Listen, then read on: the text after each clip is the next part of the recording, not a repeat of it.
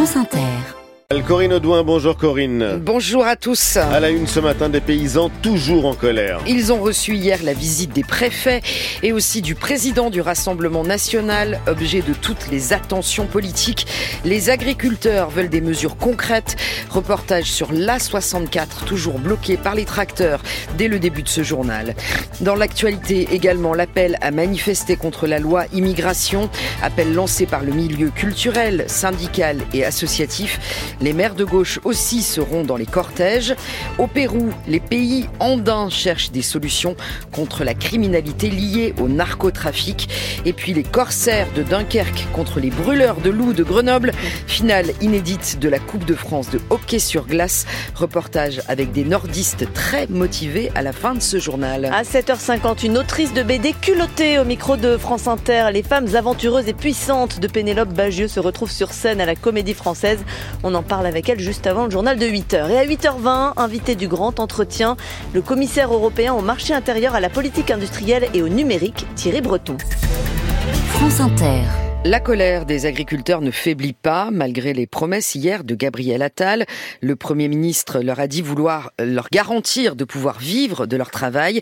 Tout ce week-end, les préfets sont dépêchés pour aller à leur rencontre, notamment ceux qui campent depuis jeudi sur l'autoroute A64 à Carbone, au sud de Toulouse. Raison de leur colère, pas assez de revenus et trop de normes. Ils demandent des aides en urgence. La rencontre avec le préfet de Haute-Garonne ne les a pas apaisés. La soirée, ils étaient encore 200 avec leur tracteur sur l'autoroute. Reportage de Willy Moreau.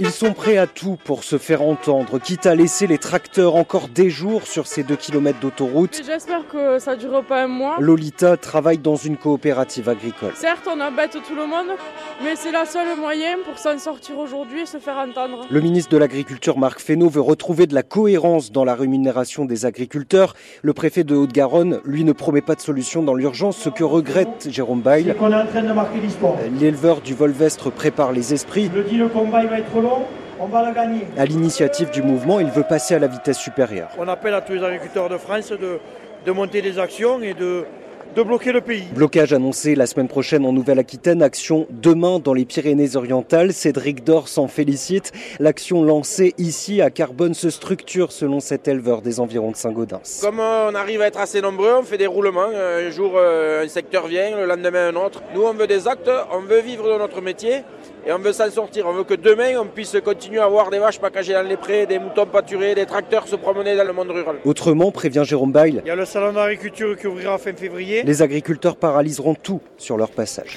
Reportage de Willy Moreau et Gabriel Attal recevra demain lundi à Matignon les représentants de la FNSEA, le premier syndicat agricole, et des jeunes agriculteurs. Tension aussi à Saint-Denis, en région parisienne, où un deuxième adolescent est mort hier, trois jours après Sedan, 14 ans, poignardé dans le métro. Farid, qui avait 18 ans, est mort des suites de son agression mercredi dernier devant son lycée. On ne sait pas si les deux agressions sont liées. La mairie en appelle à la responsabilité de chacun pour mettre fin au cycle de violence. Les rassemblements sur la voie publique restent interdits jusqu'à demain. Appel à manifester contre la loi immigration un peu partout en France ce dimanche. 200 personnalités du monde de la culture, du syndicalisme et associatif ont lancé cette mobilisation. À Paris, la marche, la marche partira à 14h du Trocadéro. Dans le cortège vers les Invalides, les maires de gauche seront au rendez-vous. Ils dénoncent les conséquences dans leur ville du durcissement de l'accueil des étrangers prévu par la loi adoptée en décembre, l'énaménagé. Le lendemain du vote de la loi au Parlement, Patrice Avait mis les drapeaux de sa mairie en berne en signe de protestation. À Montreuil, un habitant sur quatre est né à l'étranger d'après l'INSEE. Alors si ce maire de Seine-Saint-Denis tient à être présent cet après-midi, c'est aussi pour défendre leur voix. Pour moi, il se joue le fait simplement d'être là et de dire non. Il faut qu'il y ait un rassemblement qui dise que nous ne nous reconnaissons pas dans cette France des inégalités. Montreuil, c'est une terre d'immigration, c'est notre ADN. Et moi, maire de Seine-Saint-Denis, je veux défendre toute ma population. Avec la loi immigration, les maires redoutent la précarisation d'une partie de leurs administrés. C'est le cas du maire de Bordeaux, Pierre Urmic, qui craint de voir plus de personnes à la rue. Tout ce que l'État ne fera pas ou ne fera plus, ça sera à nous, collectivités locales, et notamment nous, maires, d'assumer des responsabilités à sa place. Cela nous rend particulièrement inquiets. Vous allez avoir des étrangers qui travailleront dans nos villes et qui, pendant 30 euh, mois ne percevront aucune prestation sociale. Ils ne percevront pas d'allocation logement. Je dis c'est assez paradoxal. On leur demande intégrez-vous et on ne leur donne pas les moyens notamment de se loger. La décision du Conseil constitutionnel est attendue jeudi. Si la loi est promulguée, 32 départements dirigés par la gauche ont déjà annoncé leur refus de l'appliquer. Léna Ménager du service politique de France Inter. Des cris de singes et des insultes racistes des supporters, c'est ce qu'a subi hier soir le gardien de l'AC Milan et aussi gardien de l'équipe de France de football, Mike Maignan. Ça s'est passé pendant un match du championnat italien à Udine. Le gardien a quitté le terrain quelques minutes, suivi par ses coéquipiers avant de finalement revenir terminer la partie. On y revient dans le journal de 7h30. À l'étranger, on connaît la liste des 20 candidats à l'élection présidentielle au Sénégal. Dans un mois, le Conseil constitutionnel a écarté les candidatures de plusieurs opposants, dont l'ex-ministre Karim Ouad, fils de l'ancien président Abdoulaye Ouad, exclut aussi du scrutin l'opposant Ousmane Sonko, un des favoris, mais il est condamné pour diffamation et en prison et inéligible. Lima, la capitale du Pérou, accueille aujourd'hui une réunion des ministres des Affaires étrangères, de l'Intérieur et de la Défense des pays andins, c'est-à-dire outre le Pérou, l'Équateur, la Bolivie et la Colombie. Objectif de cette réunion, trouver les moyens de mettre fin à la criminalité transfrontalière liée au trafic de stupéfiants, un trafic qui gangrène l'Équateur et tous les pays limitrophes. Valérie Crova. Si le Pérou est l'hôte de cette réunion, c'est parce que la production de cocaïne a explosé dans ce petit pays d'Amérique du Sud au point où il se rapproche désormais de la Colombie, au premier rang mondial.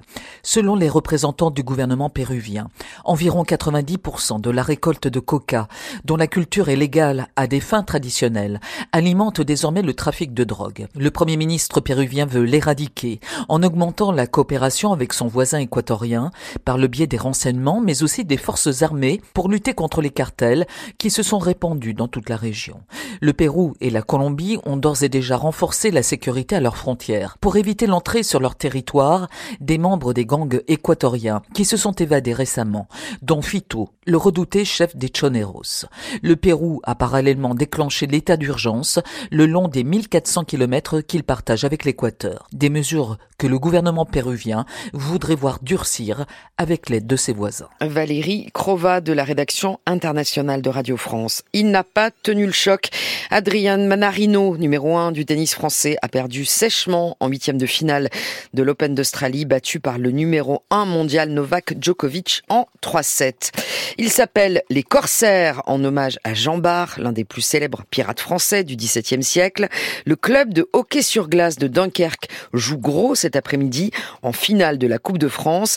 L'équipe de deuxième division rencontre le club grenoblois des brûleurs de loups ultra favoris, mais pas de quoi décourager les Dunkerquois. Reportage à la patinoire de Sylvain Charlet. Franck Van Vormouth, le président des Corsaires de Dunkerque, sait qu'il va falloir réaliser un exploit pour soulever la Coupe de France. Grenoble, c'est quand même, euh, pour les gens qui connaissent le foot, c'est un peu le PSG quoi, au hockey. Euh, c'est le meilleur club de ces dix dernières années. On va jouer crânement notre chance. Je pense qu'on ils vont jouer à fond. Je les connais. C'est des guerriers. Donc, quelque part, euh, on verra bien comment ça se passe. Quoi. Franck Van Vormouth qui se réjouit aussi de voir sur la patinoire de Bercy huit joueurs formés au club. Le capitaine des Corsaires, Clément Thomas, présent à Dunkerque depuis 20 ans. Évidemment, oui, c'est une fierté pour, euh, pour moi. Euh, j'allais les chercher au collège, moi. Donc, quand ils faisaient leur sport-études. Donc oui, c'est, j'ai vu plusieurs petits, euh, comme on dit, euh, éclore ici. Donc euh, oui, c'est une vraie fierté. Clément Thomas, qui comme son coach, le Canadien Jonathan Lafrance, saura trouver les mots pour motiver ses jeunes coéquipiers. Je vais leur dire, éclatez-vous les gars.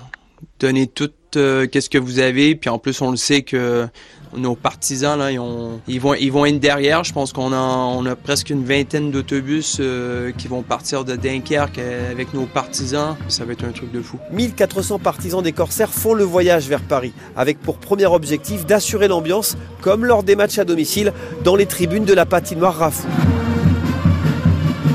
Sylvain Charlet de France Bleu Nord et Dunkerque Grenoble, c'est donc du hockey sur glace à 15h à l'Accord Arena à Paris. Allez, enfilons nos patins. C'était le journal de Corinne Audouin à suivre Zoom sur un quinquagénaire en pleine forme, l'Orchestre National d'Île-de-France.